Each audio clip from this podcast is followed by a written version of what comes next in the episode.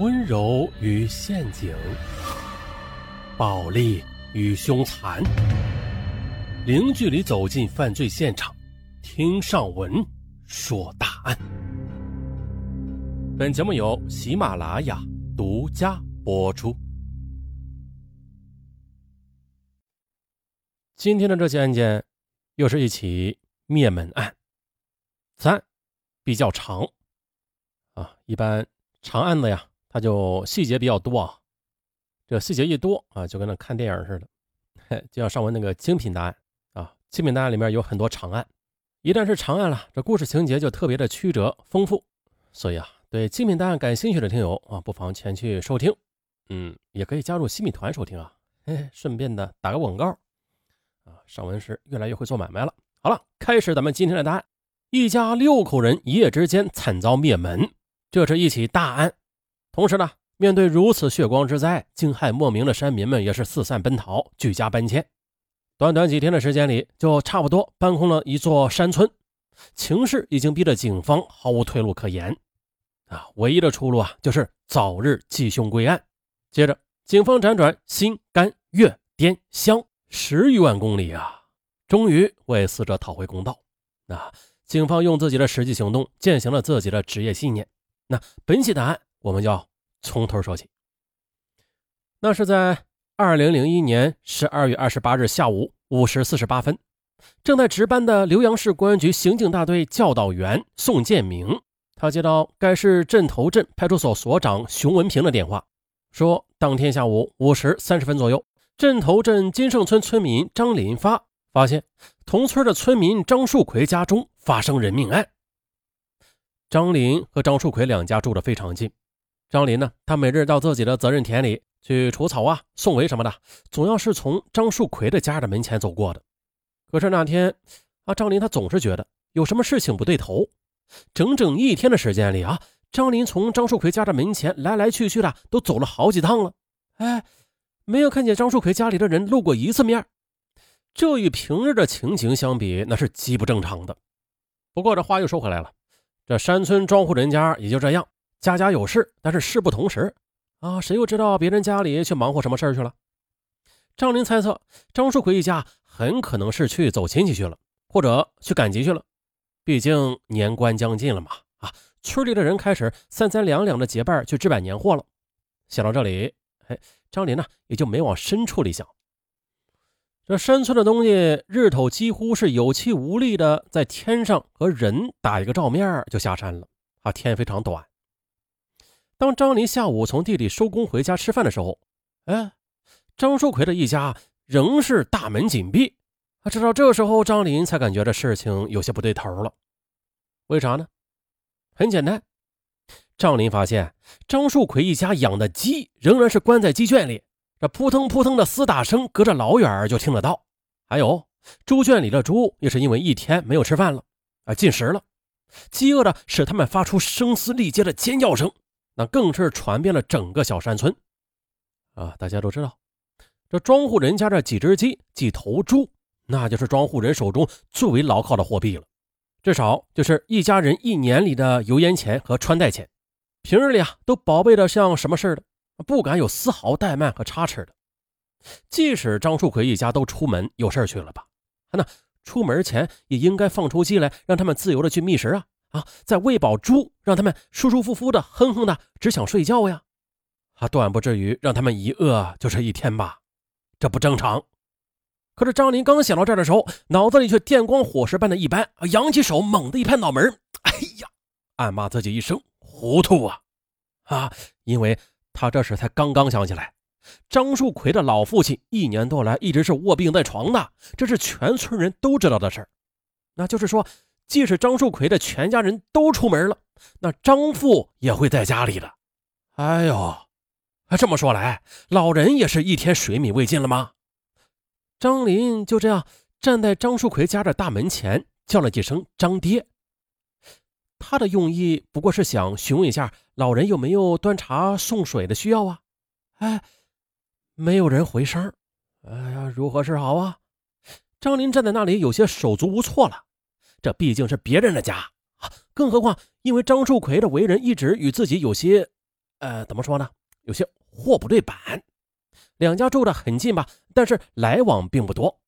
张林他想转身离去了，可是这脑子里不断升腾起来的疑团却越来越大，越来越沉啊，让他实在是挪不动脚步。这时候啊，家中的鸡啊、猪啊，终于听到院子里有人声了啊，了不得了，愈加的闹腾的更凶了。张林这时候也顾不了这么多了，决定了进屋探个究竟。张树奎家的大门是用链子锁给锁着的铝合金拉闸门，张林他就使劲的拉开拉闸门。哎，巧了，链子锁它有长度嘛啊，留住的空隙啊，刚好让身形算不上高大的张林就钻进去了。在钻门的时候，张林的口里仍然是喊着张爹和张树奎，可是回应他的却只有鸡和猪的吵闹声。张林就这样边叫着边往里屋走去。张林来到厅屋的东侧，啊，那是一间卧室。推开虚掩着的门，一抬眼，张林就发现了张树奎的父亲躺在床上。可是呢，整个露出被子的头部已经是头骨破碎，血肉模糊，显然已经死去多时了。还有呢，卧室内的床上、地上、墙上也是血迹斑斑，腥秽刺鼻。我这这，哎呀！此时的张林那是惊叹的是一佛出世，二佛升天，根根毛发笔直上指，旋即的转身就往门外奔。可是曾想，刚刚还可以容他近身的拉闸门的空隙，突然呢就像是变窄了一样。门上还有一个什么东西勾住了他的棉衣后背，就像是突然的厅堂里伸出一只阴森的大手抓住了他的衣领似的。哎呀，张林恐惧的几乎是窒息了，他拼了老命的往外这么一挣，哎呀！这人是挣出去了，可是呢，这一件好好的刚上身不久的新棉衣，就从脖领后边一直是豁到了底，露出了白惨惨的棉花。于是呢，背着一背白惨惨的棉花的张林，几乎是三步一跌，五步一滚的滚出了，不是走出了啊，不是逃出了张树奎家的院门。此时，他歇斯底里的惨叫声，让暮色中已经是炊烟四起的小山村，也产生了一阵阵莫名其妙的战栗。接到报案后，浏阳市公安局刑侦大队、镇头镇派出所民警迅速赶到现场。经初步勘查，张树奎一家六口全部是被人惨杀致死。那浏阳市镇头镇地处浏阳市长沙县、平江县三个行政区域的交叉地，地理方位相对是较为偏僻的。而案发现场张树奎的家。位于浏阳市镇头镇金盛村蔡家组镇博公路的南侧，张树奎的家是一栋包括地下室在内的共三层的红砖楼房，而屋后有高达两米二的围墙围成了院子。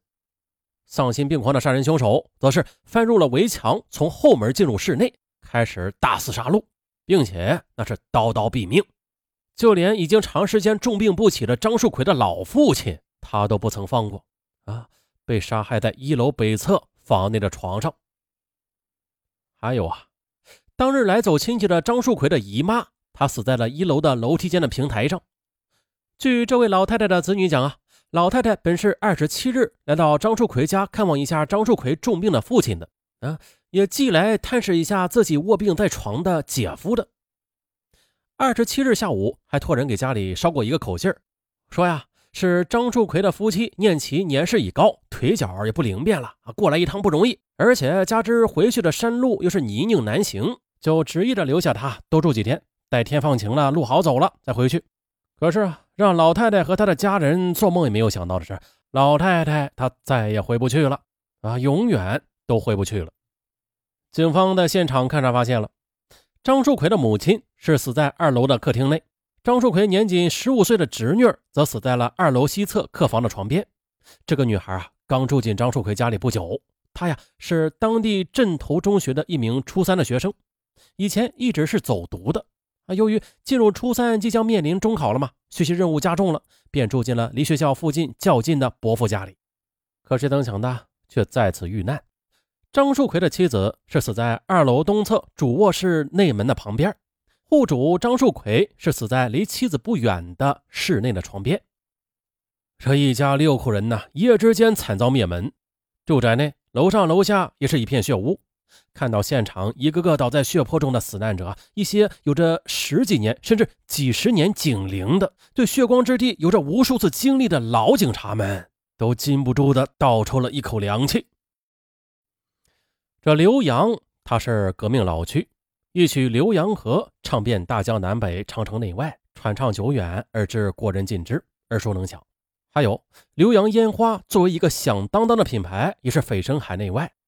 但是呢，就在这经济建设大发展的铿锵前进的步伐里，各类恶性的刑事案件却时有发生。比如这次浏阳镇头镇幺二二八血案发生，社会影响也是极大的。这是浏阳市自建国以来罕有的刑事大案。啊，既然是罕有，面对血案，长沙警方是没有任何选择的，也没有任何退路的，那就是。血案必破。